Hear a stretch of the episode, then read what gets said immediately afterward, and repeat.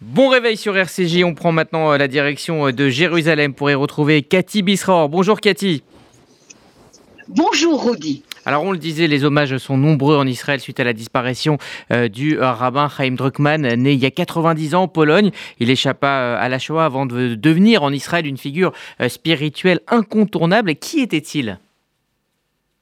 Oui, il échappa trois fois euh, à la Shoah. La première fois, lorsque les nazis rentrent dans sa maison, il est enfant, cherche partout et, en fin de compte, euh, arrive même dans le grenier, mais n'arrive pas à trouver la famille. Et c'est la première fois qu'il est sauvé. Il sera sauvé deux fois ensuite.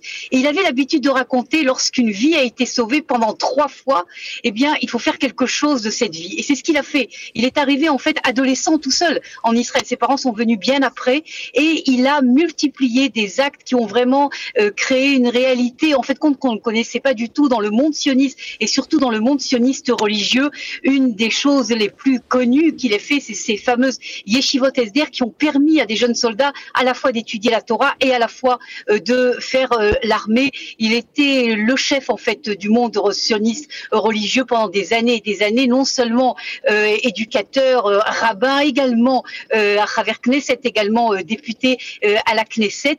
Et je crois que dans ce monde où il y a une certaine radicalisation hein, du monde sioniste religieux. Il incarnait véritablement l'aspect, si vous voulez, la tendance modérée du sionisme religieux.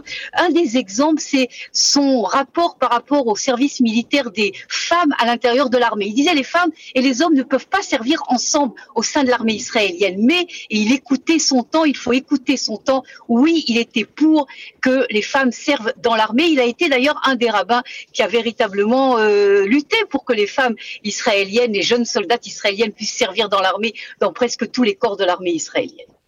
On parle maintenant euh, de politique avec Benjamin Netanyahu qui a annoncé qu'il présentera donc la composition de son gouvernement euh, jeudi prochain, mais les polémiques vont déjà bon train. Le futur Premier ministre a dû recadrer Orit Struk pour euh, ses propos anti-LGBT. Oui, je crois que Benjamin Netanyahu a déjà, on comprend déjà les problèmes qu'il aura euh, demain, essentiellement en fait dans l'aspect, si vous voulez, de l'identité de la société israélienne. Et Netanyahu l'a répété avant-hier, l'a répété hier, et l'a répété également euh, euh, cette nuit lorsqu'on lui a posé la question. Je serai garant d'un État d'Israël libéral et démocratique, juif, a dit-il. L'État d'Israël doit être un État juif mais libéral et démocratique. Et il a garanti que toutes ces tendances extrémistes. Vous, avez euh, cité Oritrou qui a énormément de propos qui sont très problématiques au niveau de l'image de la société libérale israélienne. Netanyahu a promis qu'il sera garant que la société israélienne restera libérale et juive. Et donc, je crois qu'il faudra voir le temps euh, ce qui se passe. Maintenant, il faut souligner un autre problème, euh, Rudy, dans la formation de ce gouvernement. Il y a une multiplication d'appels devant la Cour suprême contre un certain nombre de décisions et de nominations au sein de ce gouvernement. Et il faudra attendre certainement la minute la dernière dernière minute pour savoir si oui ou non Netanyahou arrive à temps à former son gouvernement, l'évaluation qu'il formera ce gouvernement, mais ce ne sera pas facile jusqu'à la dernière minute.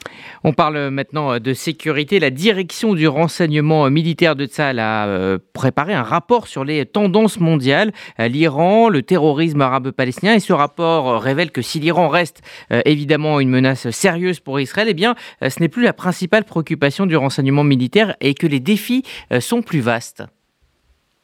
Oui, les défis sont énormes, c'est ce que dit ce, rapport. D'abord, l'Iran reste évidemment un des problèmes centraux, pas seulement l'Iran nucléaire, mais l'Iran terroriste, l'Iran avec ses missiles euh, balistiques, mais surtout ce qui inquiète beaucoup les renseignements euh, euh militaires, c'est le, ce qu'on appelle le multifront, c'est-à-dire que Israël soit confronté à des, à, des attaques de, sur tous les fronts, non seulement de l'Iran, mais également de l'Est, du Sud, du Nord, du Liban, du côté palestinien. Et c'est ça une des inquiétudes. Une autre inquiétude, c'est tout l'aspect cyber. Maintenant, le point positif de ce rapport, c'est de dire que c'est ce qu'ils disent, que, que les, accords qui sont en train de se développer avec le monde arabe euh, sunnite, hein, le monde arabe euh, modéré, vont être un aspect crucial de la sécurité israélienne dans les années à venir.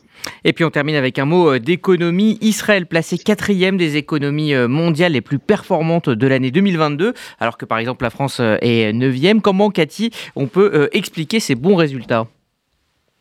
Oui, je crois que ça confirme ce que l'on sait déjà depuis euh, des années. Il y a une vitalité hein, de euh, l'économie euh, israélienne, malgré les problèmes sécuritaires, malgré les, tensions, malgré également, il faut se rappeler, une hausse de la pauvreté en Israël. Malgré tout ça, vous avez une dynamique de l'économie israélienne qui arrive à faire front à tous les problèmes, y compris à la crise internationale, hein, le Covid, l'Ukraine. Malgré tout ça, Israël, en effet, arrive en quatrième position de ce rapport important qui donne un coup de chapeau de nouveau à l'économie israélienne.